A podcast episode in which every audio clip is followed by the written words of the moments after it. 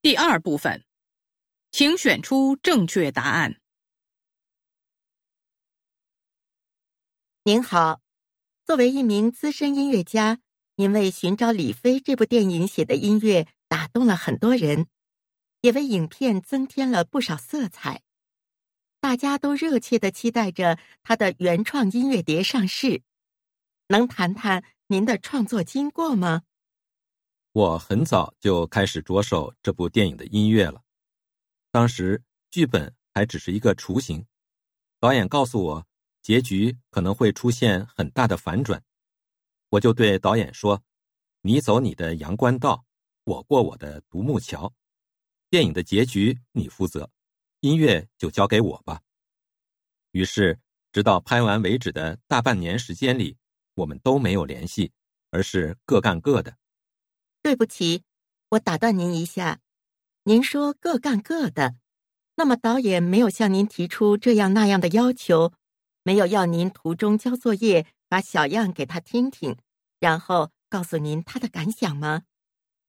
在我们的圈子里，尤三江这个名字是很有名的，因为他拍电影从来不会有完整的剧本。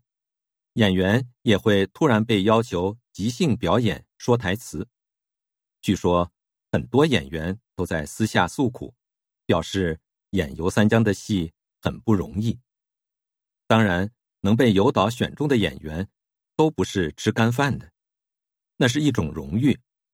到头来，演员们还是巴不得出演尤导的片子。至于我和尤导，我俩的交情很深。彼此很了解，因此我知道他在拍戏的时候不会有功夫顾及音乐这一块的，跟他联系也没用。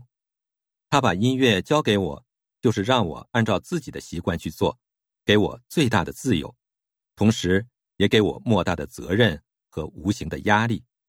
嗯，有关尤导演的传说，我也听到过一些。他的拍摄手法的确很特别。在电影界很有名。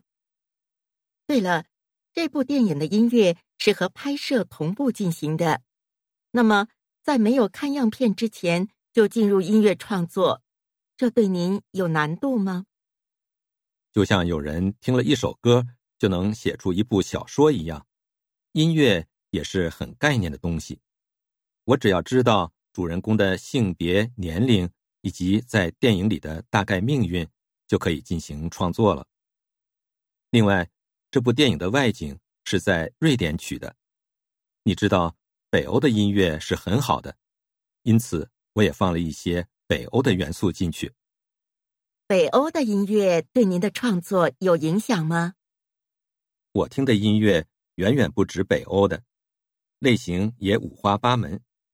我说不好他们对我的创作是否有影响，但。有一点是确定的，那就是他们肯定进入了我的潜意识，随着时间潜移默化，最后变成我的东西。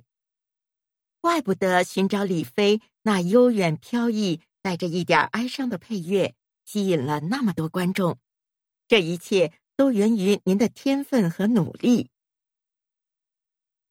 六，这部电影的配乐怎么样？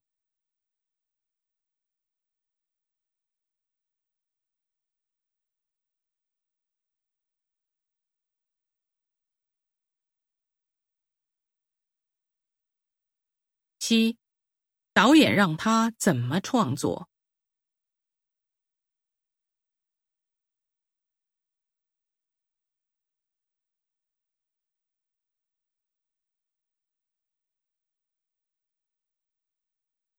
八，他为什么不联系导演？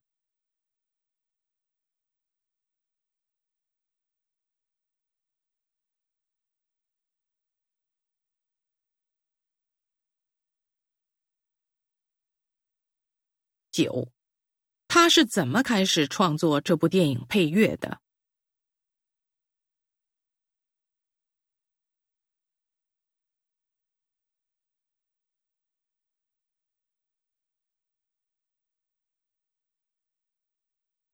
十，关于电影配乐，下列哪项正确？